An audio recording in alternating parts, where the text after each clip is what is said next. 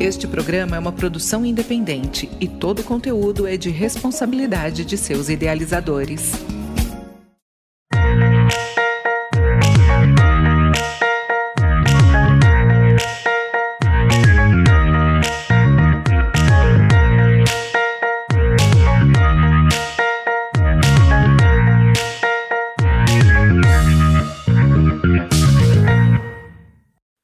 Olá, eu sou a Júlia Conca e este é o programa Cidades de Fato, um programa feito para ouvir as vozes da cidade.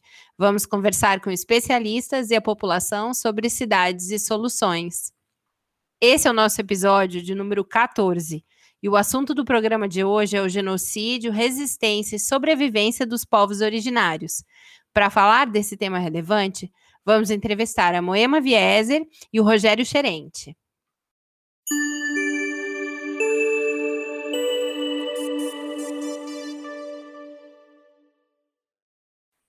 Quero agradecer aos ouvintes pela audiência e dar um alô para nossa equipe. Essa noite temos conosco Gustavo Amaral, que é estudante de Direito, jovem pesquisador e militante estudantil, a Érica Nascimento, jovem pesquisadora e empreendedora social, o Juvan Cunha, que é extensionista e acadêmico de Direito da Universidade Federal do Tocantins, o Basoli, que é professor da UFT e especialista em cidades. Boa noite, pessoal.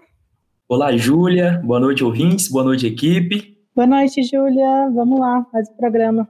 Boa noite, um bom programa para a gente. Boa noite, colegas da equipe, boa noite aos ouvintes. A nossa entrevistada dessa noite é a Moema Vieser. Ela é mestre em Ciências Sociais e educadora, é brasileira, descendente de imigrantes italianos e nascida em Caxias do Sul, no Rio Grande do Sul. É ativista, feminista, educadora e dedicou a maior parte de sua vida à educação popular, primeiramente pela causa das mulheres depois com educação socioambiental em organizações da sociedade civis, ONGs, prefeituras e empresas, tendo produzido como parte de sua atuação numerosos materiais pedagógicos. Atualmente, continua atuando em diferentes articulações da sociedade civil, no país e fora dele, e é colaboradora da Embaixada Solidária de Toledo, que atende imigrantes refugiados no município. É membro do Rotary Clube Aliança de Toledo, no Paraná, e da Academia de Letras de Toledo também.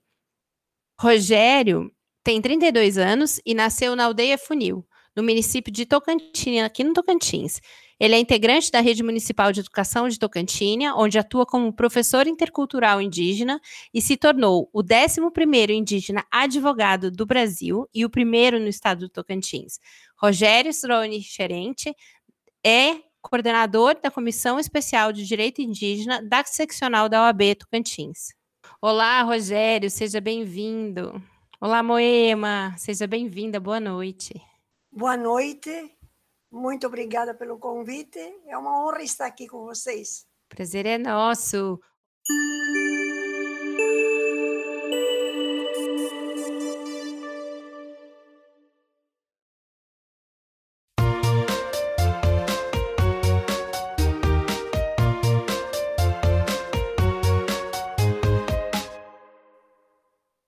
Damos início, então, ao nosso primeiro quadro, onde quem comanda a rodada de perguntas são os estudantes. Juvan, Eric e Gustavo. O que vocês gostariam de saber sobre o tema do programa? Bom, boa noite, Moema. Uh, boa noite, todo mundo. Né? Primeiramente, eu, eu queria direcionar minha pergunta para Moema. Enfim, Moema, na sua obra, desculpa se eu falar o nome errado do livro, mas na sua obra, Ábia Yala, Genocídio, Resistência e Sobrevivência dos Povos Originários.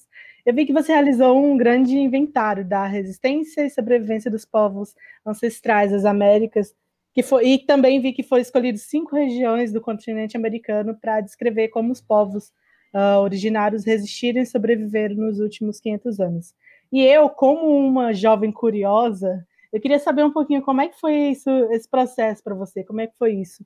Uh, esse processo de, de, é, de, pesquisar sobre tudo isso e o que mais te surpreendeu, o que mais te chocou? Nossa, dá para falar quatro horas a respeito, né? Mas resumindo, é, por que nós escolhemos cinco regiões? É que até por conta do exílio, né, e de trabalhos é, que a gente fez no âmbito da, das Américas, né, a gente tinha material, né, porque é uma história que começa em, em 1492, né, foram os antecedentes, e a gente teve a oportunidade de estar no Caribe, de estar no México. Marcelo, meu marido, que é o coautor, viveu na Bolívia 17 anos, nós estamos no Brasil, ele é canadense, então, por conta de todas essas circunstâncias, nós tivemos, tínhamos acesso a, a bastante documentação, né? inclusive três volumes no, do, da história das Índias, escritas por Bartolomé de las Casas, que foi testemunho né? do começo. E foi assim que a gente escolheu cinco regiões, porque era impossível abarcar o continente todo. Né?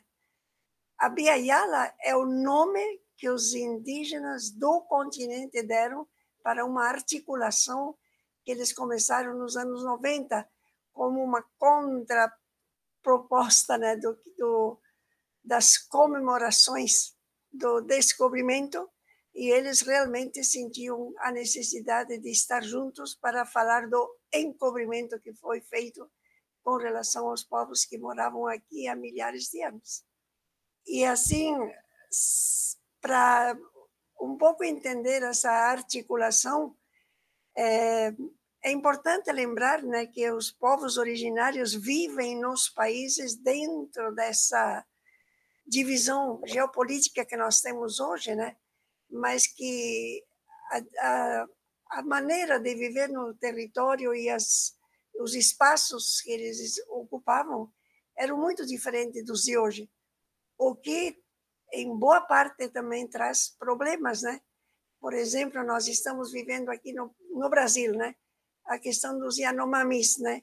Eles vivem aqui no Brasil, mas também estão em território venezuelano. Quando a gente fala dos Guarani, né, os Guaranis moram, vivem no Brasil, mas também vivem na Bolívia, mas também no Paraguai, também na Argentina. Então, toda essa divisão, essa separação por países, é, entre parênteses né, desses parentes desses povos, não é um território com o qual eles se identificam. Eu moro aqui do lado da Foz do Iguaçu e, por exemplo, é, toda essa divisão né, do Brasil com o Paraguai, ela não existia para os guaranis, eles estavam aqui e estavam do lado de lá do rio também, né? E até hoje, é, quando a gente pensa na, nos indígenas que aqui no Brasil moram na aldeia Ocoí, eles vão e vêm, ficam tempos lá, ficam tempos aqui, porque ainda se reconhecem como uma família, né? E eu acho que tudo isso é tão desconhecido de todos nós, né? Então, eu vejo assim que esse livro, né, sobre o qual nós nos debruçamos é, durante quatro anos para escrever e depois mais um ano para conseguir uma primeira edição Príncipes, você perguntou o que mais nos chamou a atenção. Eu fiquei muito chocada com toda a nossa ignorância a respeito do que é a verdadeira história. E está mais do que no, do que no momento dela ser conhecida e divulgada, com consequências, né, numa formação de uma nova cultura, eu diria, né, da população em geral, e, e que nós, como sociedade civil, possamos incidir melhor e mais nas políticas públicas também. Eu quero lhe fazer um questionamento a respeito da decolonialidade, decolonialidade, perdão. É, esse tema ele é muito discutido atualmente, né? Pois percebemos, por exemplo, que as leis positivadas são de tamanha incompetência que não conseguem acompanhar de fato a sociedade. Pois aí, porque ainda não existiu uma ruptura por completo, né, das sociedades europeias e ainda não conseguimos construir a nossa própria identidade. Isso significa que os colonizadores deixaram o país, deixaram o continente, mas permanece a essência dos seus pensamentos ideológicos e exploratórios até os dias de hoje. Moema, como podemos reestruturar nossa sociedade pensando no nosso povo, na nossa gente, atualmente? Nossa, é uma grande pergunta, né? Mas é, é realmente como você fala, né?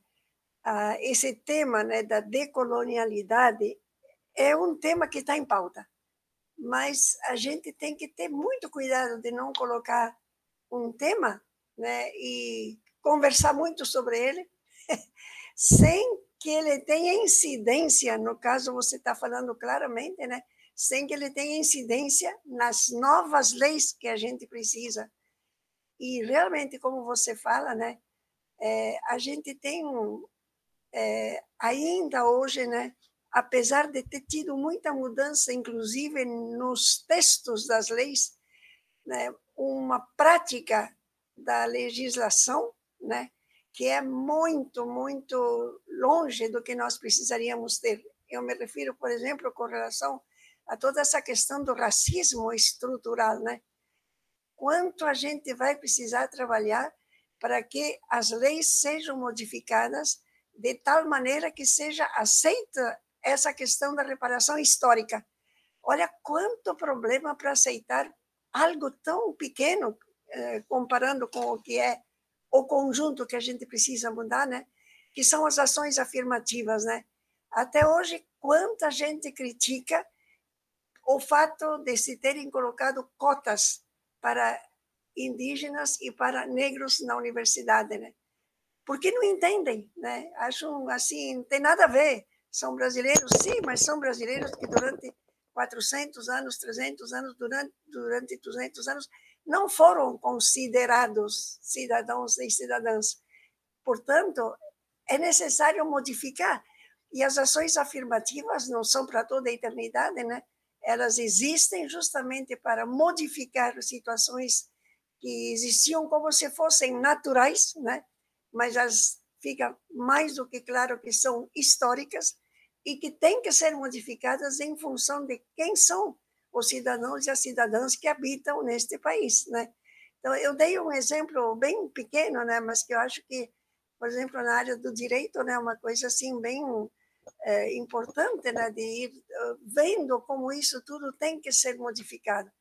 Eu trabalhei e atuei mais de 60 anos no movimento de mulheres, ainda estou nele. E a gente, quanta coisa que a gente teve que trabalhar eu participei bastante, não como deputada, né, do lado da sociedade civil, numa das iniciativas populares que foi os direitos da mulher, né?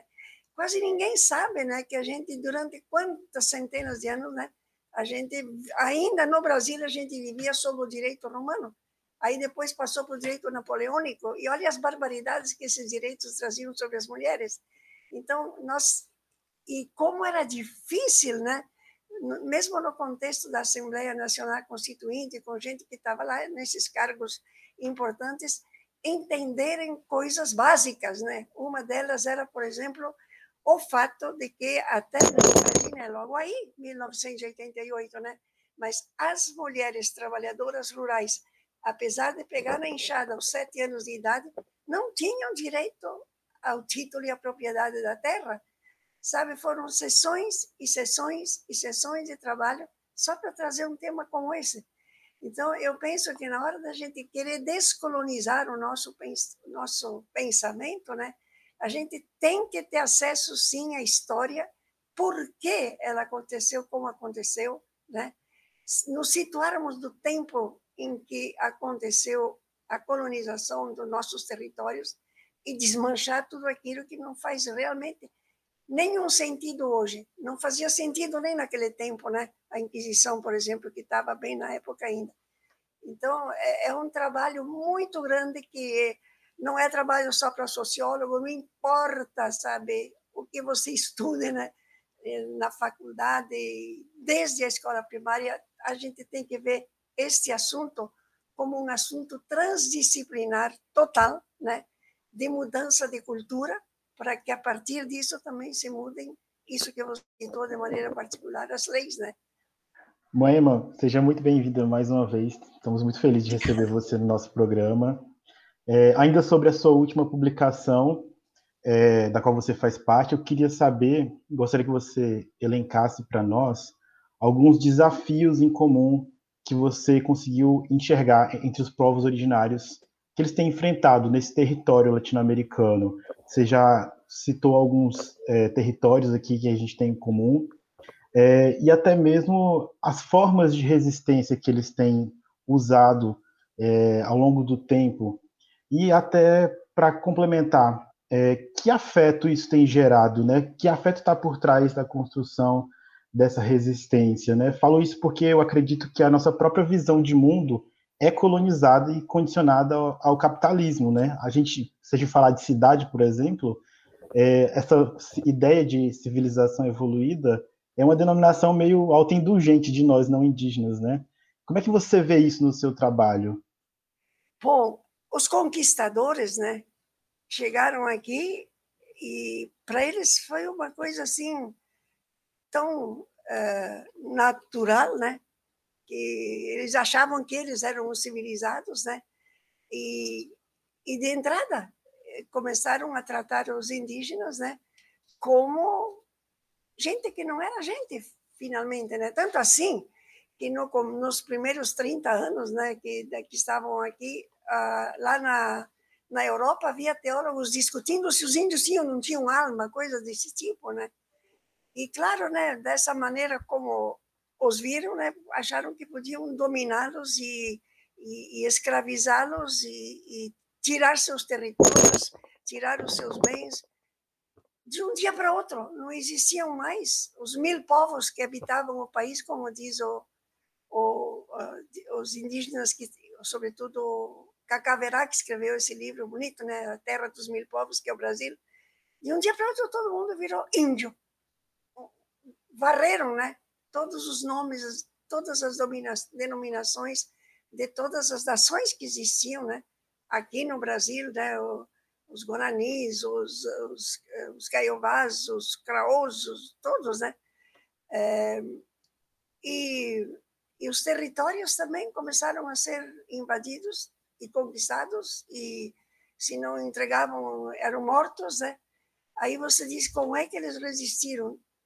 Uma coisa que a gente observou e foi notável, né? Em todas as regiões, Uh, primeiro foi os espanhóis, depois aqui os portugueses, lá no norte foram os ingleses. A primeira reação dos indígenas era de acolher, mas logo depois eles tinham que resistir, né? Porque não tinham como se, se deixar explorar, né? Como os, os uh, conquistadores queriam. Então, você perguntou como é que eles resistiram, né? Isso dependeu muito das regiões, mas muitos optavam pela fuga, né? Eu, eu lembro que esses tempos participei de um programa e um, e um indígena da, da tribo Baré, lá perto de São Gabriel da Cachoeira, lá no Amazonas, ele disse: a nossa, os nossos ancestrais moravam onde é hoje o Rio de Janeiro, lá na Mata Atlântica, né? Aí ele disse: mas era assim, né? A gente escapava, fugia, Aí os brancos vinham, a gente ia mais longe, mais longe, e hoje nós estamos aqui. Aí disse, esperando que a gente possa ficar, porque já existem estudos né, para os novos colonizadores, né, que são as grandes corporações, né, querendo aproveitar desta região ali para introduzir projetos, sobretudo de mineração.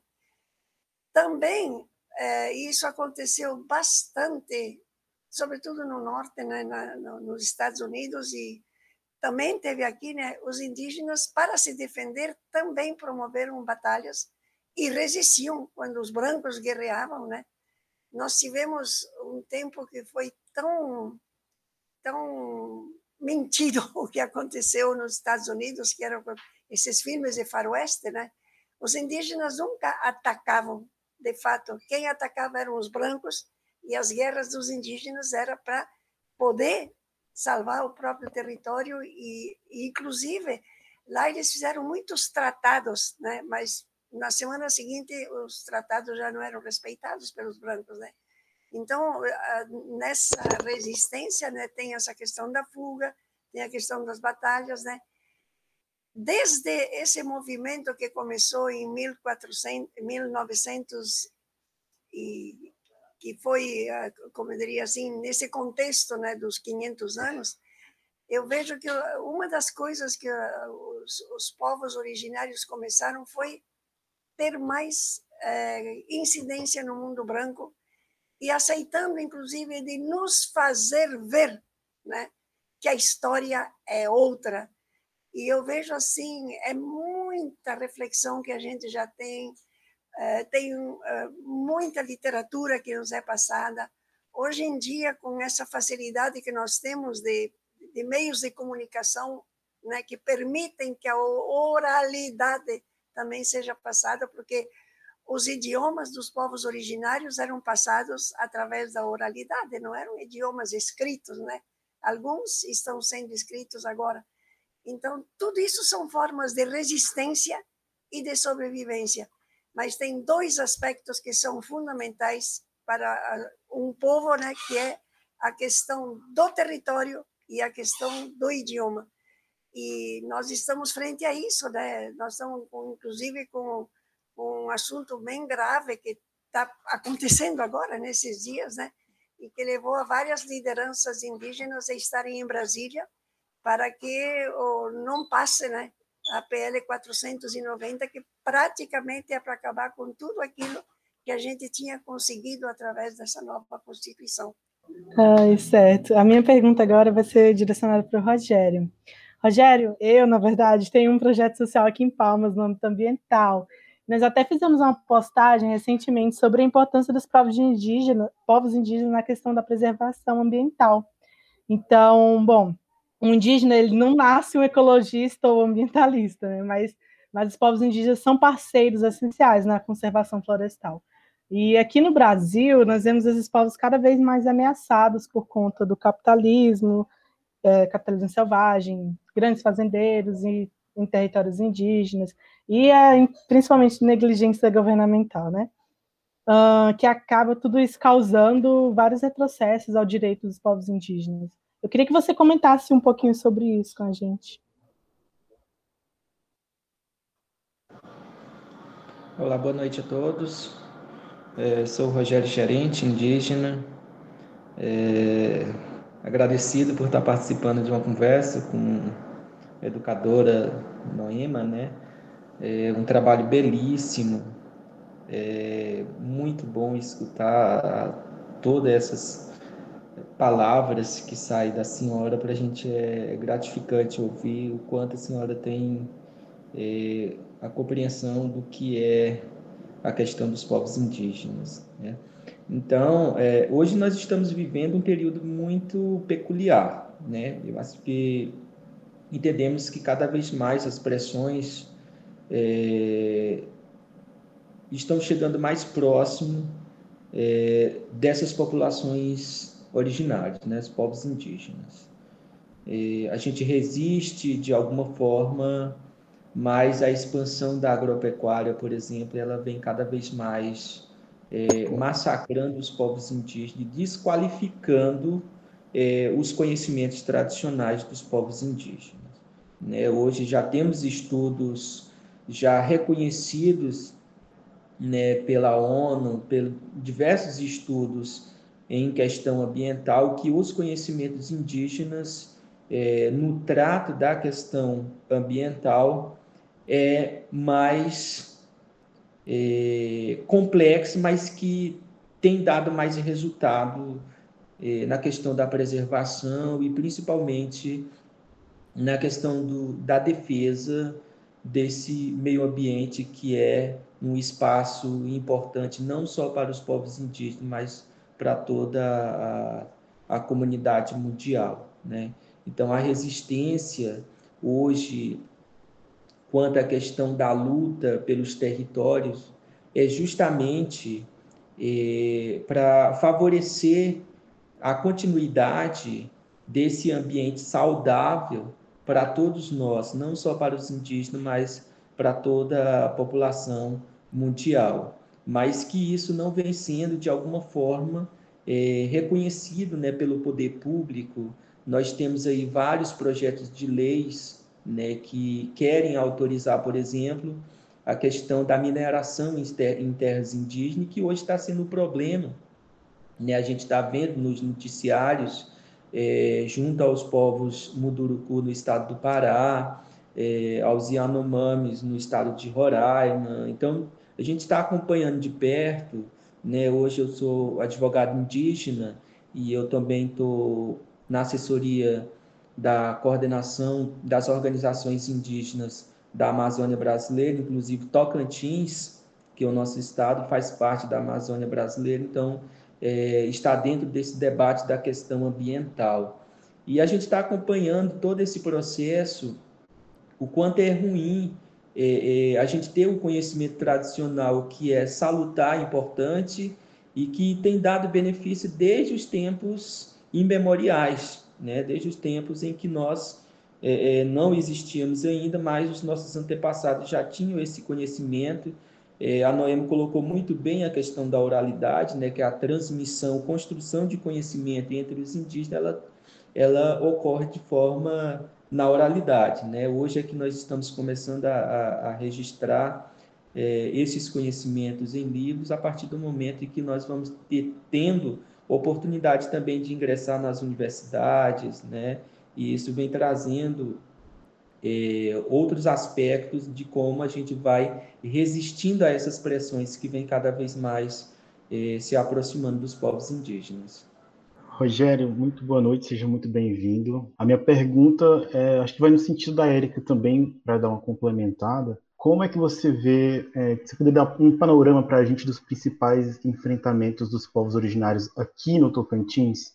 A gente sabe que tem muitas disputas por território pelo próprio agronegócio, como você muito bem falou, mas como é que está sendo essa luta pela sobrevivência durante a pandemia? Como é que você vê isso na sua comunidade?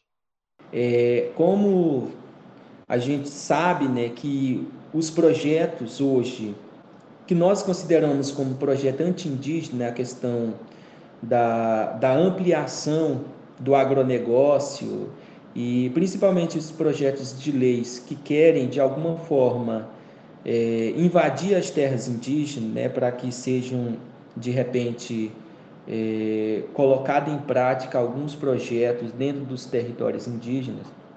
E isso vem causando uma grande preocupação né, entre as populações indígenas. Né? Aqui na nossa região nós temos mega projeto de, de agronegócio, que é a questão lá do Matopiba, né? que é uma expansão do agronegócio. Então, é, é, nós já nos sentimos já pressionada por esse mega projeto, é, entre aspas, de desenvolvimento do Brasil em detrimento aos direitos originários. Né? É, e nós estamos hoje também debatendo a questão do marco temporal, né? que é, é o reconhecimento dos direitos dos povos indígenas aos territórios, né? que é, é, essa tese do marco temporal quer reconhecer a existência ou então o direito dos povos indígenas a partir da Constituição Federal, então a partir de 1988. Só que a Constituição ela já garante os direitos originários né, sobre as terras tradicionalmente ocupadas, né, que a gente poderia então dizer que esse direito já vem muito antes desta Constituição, muito antes da chegada dos portugueses aqui no nosso território. E nós estamos enfrentando hoje uma situação bem complexa, porque, inclusive aqui no povo xerente, há alguns dias atrás teve um, um conflito né, de sobreposição do território xerente. Né? É, é, um determinado fazendeiro fez uma cerca de mais ou menos 50 metros sobre é, é, o território indígena e aí teve-se esse, esse conflito a partir é, é, de um projeto né, da, da, da atual conjuntura política de, de, de alguma forma favorecer essas invasões e grilhagem de terras, né, territórios indígenas, e, e, nós estamos sofrendo com isso. Inclusive, nós temos uma outra situação, que é a questão da demarcação do, do território do povo abacanoeiro na Ilha do Bananal, né, que é um povo que está lá na, na, nas proximidades das, do povo Javaé, né, mais conhecida como cara pretas, né, que, que são povos ainda que não tiveram contato, mas já temos já evidências de que existem povos isolados naquela região. Então, o Estado brasileiro ela precisa, de alguma forma, criar mecanismo de proteção a essas populações indígenas. Então, de alguma forma, nós estamos é, passando por problemas, pressões, né? E principalmente nesse período da pandemia, né? Algumas invasões, inclusive desse que eu citei agora na terra indígena Xerente, na terra indígena Funil, no caso, dessa invasão, né? Das terras indígenas, é, em algum momento presenças também de madeireiros né, na, nos territórios indígenas, de alguma forma cooptando, é, é, trazendo os próprios indígenas para que participem também desse, desse problema, desse crime, né, que é um crime ambiental, e nós estamos aí para proteger e defender o que é nosso, o que é a vida, né, porque a questão do meio ambiente ela faz parte da vida, porque nós, populações indígenas, consideramos a terra como uma mãe, né? Então, é, é, é sempre importante a gente frisar essa questão aí da, da, da preservação e principalmente dessa resistência de colocar em prática todos os conhecimentos tradicionais dos povos indígenas.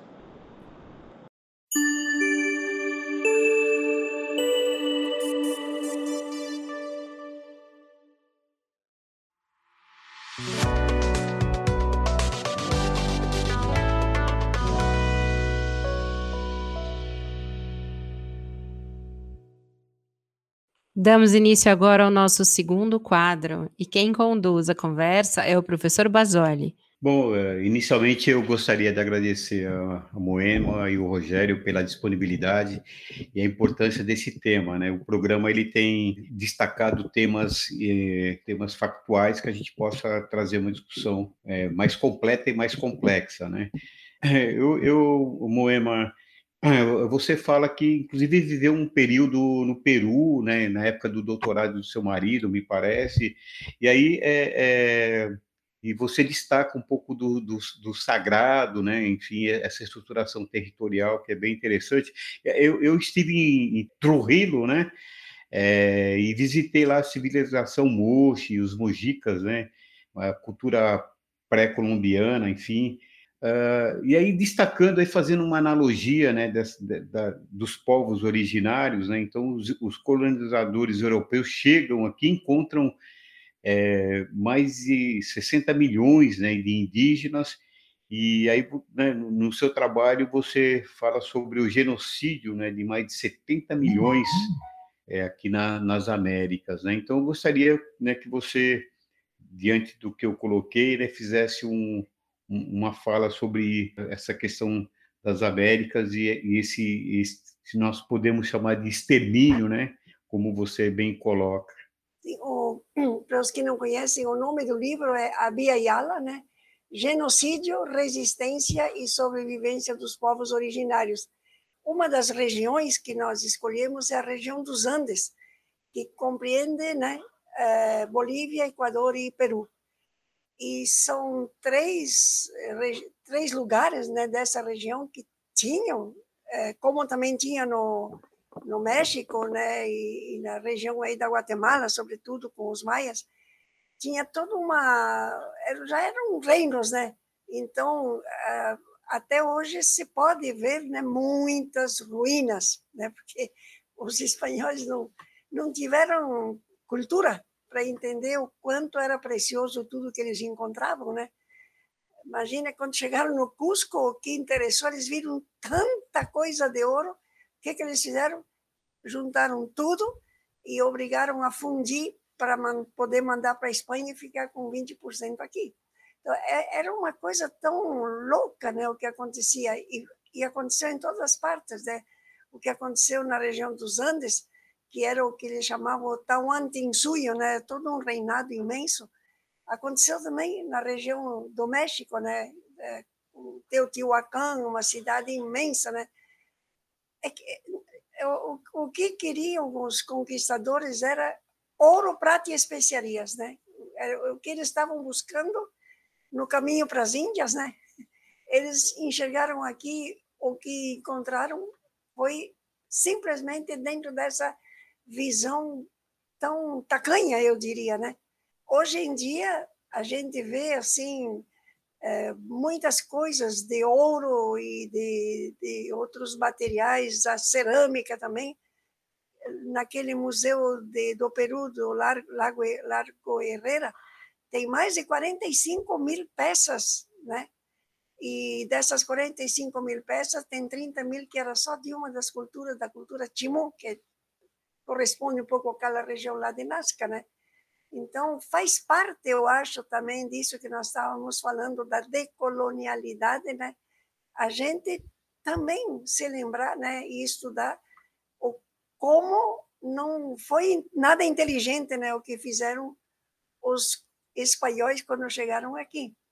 Porque eles poderiam, imagine se Pedro Álvares Cabral tivesse tido a capacidade, né, o seu séquito de olhar realmente para que quem, quem vivia aqui, né, e ter a possibilidade de um diálogo como nós estamos querendo ter hoje, pelo menos grande parte da população, como teria sido tudo diferente, né?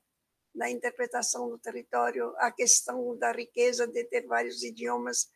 Quem sabe hoje nós estaríamos falando guarani como língua oficial, né? Uma, ou pelo menos uma das línguas oficiais mas não foi era o tempo inclusive da Inquisição e eles vinham com o comando, né, da, do, do rei e da rainha de levar, claro, né, riquezas, né, apropriar-se do território e obrigar obrigavam a evangelizar. Evangelizar significava o que impor o cristianismo mas num regime de cristandade que não tinha nada a ver com o que é a mensagem do Evangelho, se a gente começa realmente a, a, a refletir sobre esse assunto, né? Era era o, o casamento, né, da da igreja com o Estado, né? Por isso que a gente diz, né? Os conquistadores chegavam aqui com uma a espada numa mão e a cruz na outra, né? E, e era obrigação, né, dos missionários de evangelizar. Tem uma história que a gente conta aqui quando a gente fala do Caribe, que lá sim, professor, é, aconteceu o extermínio, né? liquidaram com toda a população, e foi daí que eles disseram: bom, ainda tem ouro, ainda tem prata, e nós precisamos de gente para trabalhar para nós, e começaram a buscar populações da África e escravizaram aqui na, nas Américas, né?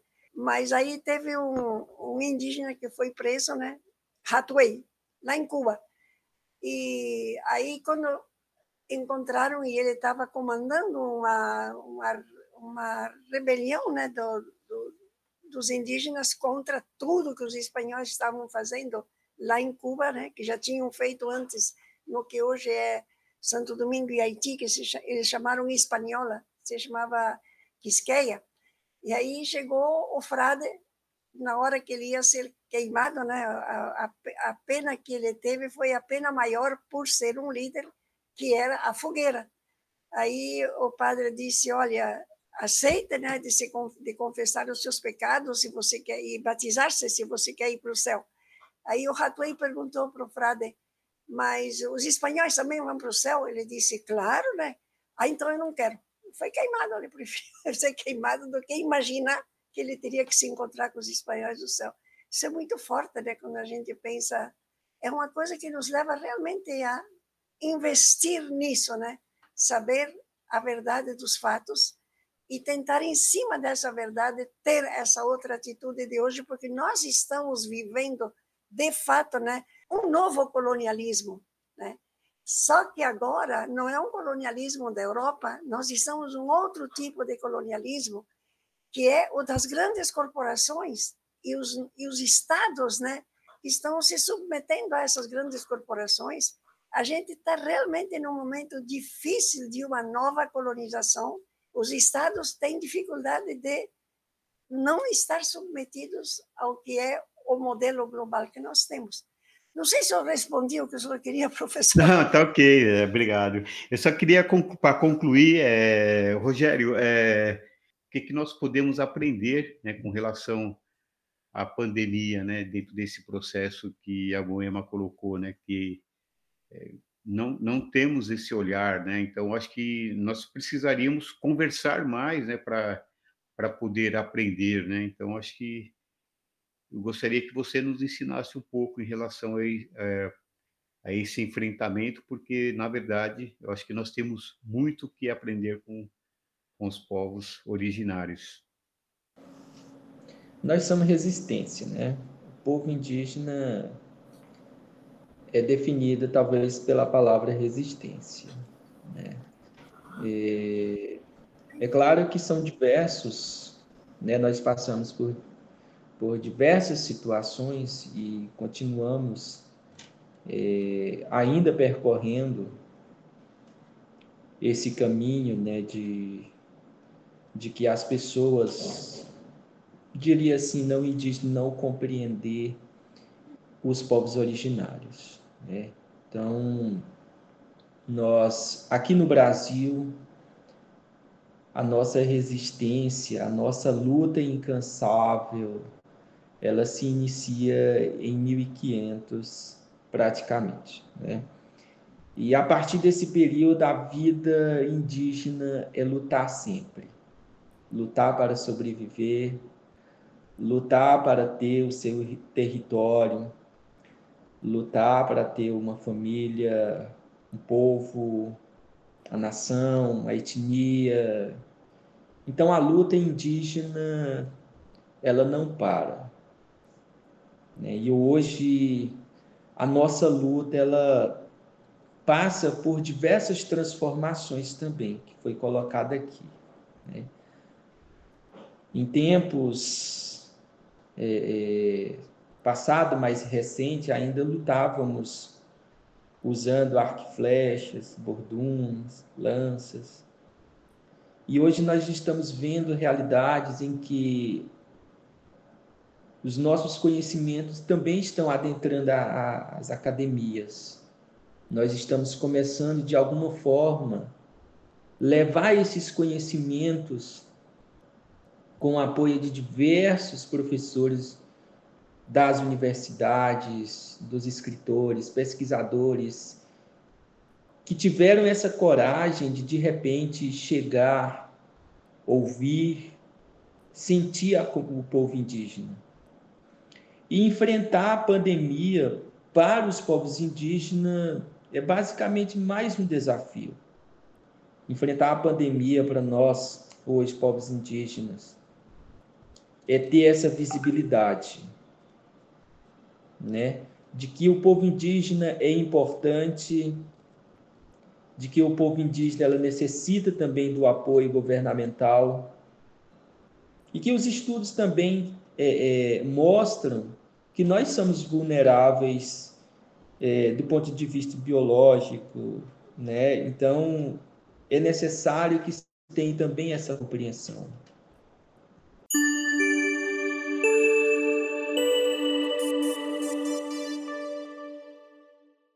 Obrigada, Rogério. E infelizmente a gente vai chegando ao fim da nossa conversa. Eu gostaria de pedir para a Moema que ela faça também então as considerações finais dela e que é, ela nos indique algum material de leitura é, ou de arte para que é, a gente complemente, então, esse assunto tão importante. Então, eu me somo ao que o Rogério já nos falou, né? Que a gente contribua para essa nova mentalidade, né? Nesse novo jeito de ser eu acho muito importante para nós que não somos indígenas, né, querer aprender. E acho que tem pesquisadores, tem tem doutores, né, e tem pessoas que se destacaram, inclusive, né, que têm recebido prêmios como Davi Copenagua, que não é um que escreve, mas que sabe tudo e que é um testemunho incrível o dele, né, naquele livro que foi feito por um antropólogo francês e que é a queda do céu, né? Já tem uma associação, né, de mais de 200 escritores e escritoras que escrevem, né, que trazem, né, as tradições dos povos originários, as lendas, os mitos, o jeito de ser. A gente tem que fazer chegar isso nas escolas, do prezinho até a universidade, né? E o que eu acho assim que é genial, né? Como as populações indígenas têm se apropriado dos meios de comunicação, como tem coisas muito importantes no YouTube, né, de várias uh, mulheres e homens indígenas, né? Dando entrevistas, dando aulas, né?